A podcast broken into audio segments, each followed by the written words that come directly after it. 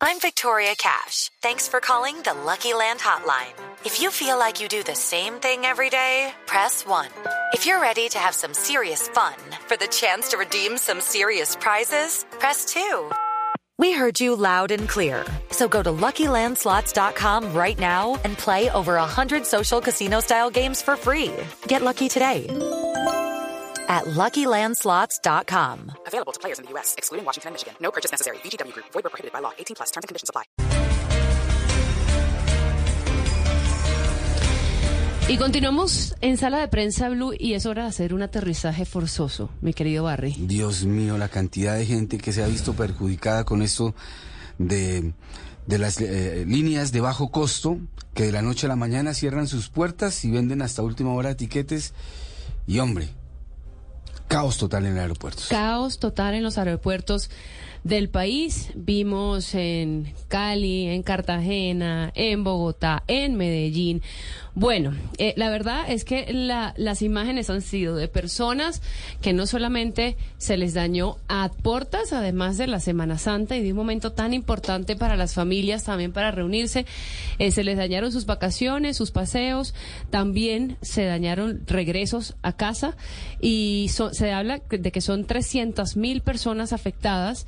Solamente ahora en abril eh, son 30 mil personas afectadas, 30 mil tiquetes que fueron vendidos por este colapso ahora de esta nueva, de esta aerolínea que se llama Eh, Ultra. Ultra. Ultra. Ya estaba confundiéndome con Viva, porque Viva fue hace, hace unos días, ahora es Ultra. Ex Viva. Ex Viva, exacto. Juan Fernando Puerta, director de Derecho Aeronáutico de Cuatro Casas. ¿Por qué está pasando esto en Colombia? Andreina, Carlos, muy buenos días. Pues muy lamentable y triste lo que está pasando en el mercado aéreo colombiano, pero entre muchas razones hay cuatro en particulares que, que obedecen a, a- a esta crisis que le está pasando al Okay, round two.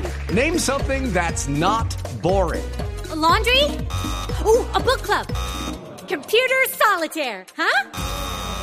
Ah, Sorry, we were looking for Chumba Casino. That's right. ChumbaCasino.com has over 100 casino style games. Join today and play for free for your chance to redeem some serious prizes. ChumbaCasino.com. No purchase necessary. Void where prohibited by law. 18 plus. Terms and conditions apply. See website for details. las aerolíneas en general. La primera, y que se ha hablado públicamente desde el sector aeronáutico, es el incremento del IVA del 5% al 19%. Recordemos que ese 5% se estableció eh, después de la pandemia con el objetivo de reactivar el transporte aéreo y se tuvo la oportunidad en diciembre del año pasado para cerrar en la reforma tributaria propuesta por el gobierno Petro, volver a dejar ese IVA en el 5% y no fue posible y se volvió al 19% inicial. Esto afecta el precio de los tiquetes, el consumidor es altamente sensible al precio de los tiquetes y por supuesto genera una contracción de la demanda. El segundo factor, Carlos, es el precio del combustible. Hemos tenido un incremento alrededor de, de- veníamos de 1.6 dólares el galón a 5 dólares el galón en el punto más alto en el que estuvo. Y acordémonos que el combustible hace parte de casi el 30% de la estructura de, de costos de una aerolínea. Sumémosle el tercer punto que es la inflación por encima de lo esperado. Esto hace que los insumos sean más caros. Y el cuarto punto que, que para mí en lo personal es uno de los más sensibles y graves y es la devaluación del peso colombiano frente al dólar. En los últimos tres años podemos hablar aproximadamente de un 40% de, del aumento de, o de la, del precio colombiano frente al dólar. Y en una estructura de costos de aerolínea en Colombia, alrededor del 40% de esos costos están dolarizados. El pago que se hace por el arrendamiento de las aeronaves, las primas de seguros, los repuestos, algunos insumos están en dólares. Y estas aerolíneas tienen ingresos mayoritariamente en pesos colombianos. Y esto naturalmente genera un desbalance. De manera que estos cuatro factores son los que han afectado eh, al sector en Colombia y, nos da el resultado que estamos viendo desde hace un mes. Y también quería preguntarle, digamos, eh, ¿falló al- el Ministerio de Transporte en su rol de vigilancia y control? ¿Qué se pudo haber hecho o, qué, sí, qué falló para que se llegara a esto? Y más teniendo en cuenta que hace solo un mes ocurrió el tema de Viva Air. Reina, yo no hablaría de fallas por parte del ministerio. Yo creo que lo único que se le puede atribuir es eh, eh, haber tenido la oportunidad, como, como les decía en la reforma tributaria de- del año pasado, poder haber hecho el ajuste en el, en el IVA de los tiquetes aéreos y dejarlo en el 5%. Había demostrado la bondad en la reactivación de- del sector y, y en la democratización de los servicios de transporte aéreo. Eh, y si bien es cierto que, que Ultra, en lo particular, venía anticipando una crisis, yo creo que, que esto es algo que le pasa a las empresas y que no logran acomodarse en, en- frente a estos aspectos macroeconómicos y que resulta pues muy difícil competir y sobrevivir. Yo les voy a poner a- aquí en, en- en sala de prensa una foto que me llamó la atención eh, el pasado jueves en, el aeropuerto El Dorado. Y yo decía, monopolio en esta foto, monopolio de las aerolíneas. ¿Qué tan peligroso es que una aerolínea se quede con todo el paquete eh, de las principales ciudades de Colombia y las conexiones internacionales? ¿Qué tan peligroso es para la industria? La foto la van a poder ver en nuestras redes sociales. Ah, ¿eh? y- y- bueno, contemos, es una foto de la plataforma del Aeropuerto Internacional de Dorado con más o menos unos 12, 13 aviones de Avianca. ¿Qué piensa usted? Sí, sí, sí estoy familiarizado, estoy familiarizado con, con la foto. Y respondiendo a tu pregunta y, y desde la teoría, pues evidentemente un, un monopolio es peligroso porque la, empresa que ejerce el monopolio pues incluye las, las reglas, establece las reglas de juego del mercado. Eh, pero recordemos que en Colombia todavía, no obstante el mercado estar afectado con, con- este, eh, con esta situación, eh, todos los, los interesados están haciendo un esfuerzo importante y todavía tenemos aerolíneas como la TAM, la misma Avianca, Wingo con el modelo típico low cost, EasyFly y Satena en, en el modelo regional. Y, y acordémonos que JetSmart ha, ha anunciado que está en su proceso de certificación para volverse una aerolínea colombiana. Entonces, yo, yo creo que a pesar de las noticias y a pesar que este mes ha sido un mes eh, lamentable y triste para el sector por la pérdida de estas dos aerolíneas, todavía tenemos un mercado que es eh, altamente competitivo.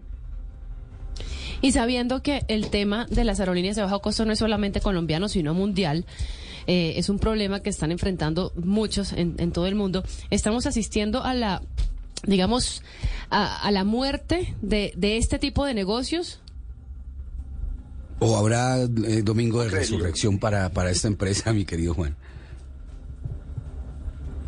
Yo no creería que, que de- de la muerte de este modelo de negocio. Este modelo de negocio ha demostrado sus bondades y, no obstante, eh, cuando se habla públicamente de los este, del corto margen de rentabilidad, eh, es un modelo que subsiste en el mundo y que en Colombia demostró con la entrada de IVA que era un modelo eh, bastante bueno para democratizar el servicio de transporte aéreo. Personas que nunca habían volado por avión por primera vez, personas que no habían podido conocer el mar lo hicieron por primera vez. Y recuerden también que la entrada de este modelo en el, sector colombiano provocó que las aerolíneas que se eh, denominaban o se conocían típicamente como legacy empezaron a migrar a un modelo híbrido. Y ese modelo híbrido tenía este componente que, eh, pues, de los servicios adicionales y el modelo low cost, en donde el pasajero básicamente paga por los servicios que desea. Usted ahora decía, bueno, que esto pasa a las empresas y que no había, digamos, un tema de, de banderas rojas que, que hubiese podido evitarse. Sin embargo, lo que sí es cierto, y el gobierno nacional está hablando es de un posible delito de estafa por el hecho de que siguieran vendiendo los tiquetes hasta poco antes de cerrar sus operaciones, Sí. tal como lo había hecho también Viva Air. Eh, en ese sentido, ¿no, no cree que, que hay cabida, digamos, pa- para una investigación y, y que, y que ellos deberían pues responder ante, ante esto? Corresponde a las autoridades colombianas y, en específico a la, a fiscalía eh, investigar y ver si hay méritos pa- para, para ver si, esto sí fue un fraude o no. Yo, yo esperaría que no porque, porque los empresarios en Colombia y en particular en el sector aeronáutico no establecen un negocio para estafar al mercado, para estafar a los pasajeros.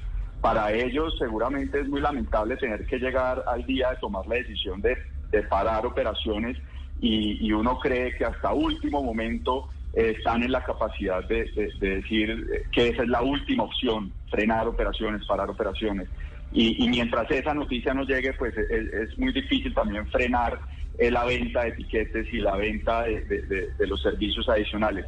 Es una situación indeseable que ningún empresario quisiera estar y, y como te digo, no, no creería que se hable de una estafa, pero corresponderá a las autoridades en Colombia establecer si hay méritos para eso o no.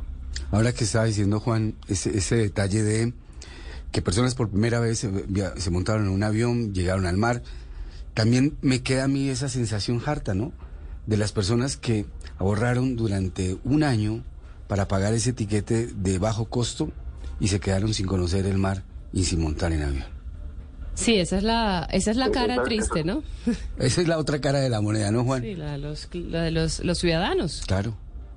Los pasajeros en general afectados, eh, de ese lado que, que- que precisamente las autoridades en Colombia están tratando de acoger, están tratando de darle soluciones a, provisionales, de alguna manera mitigar este, este, estos efectos de, parado operaciones por parte de Viva y Ultra.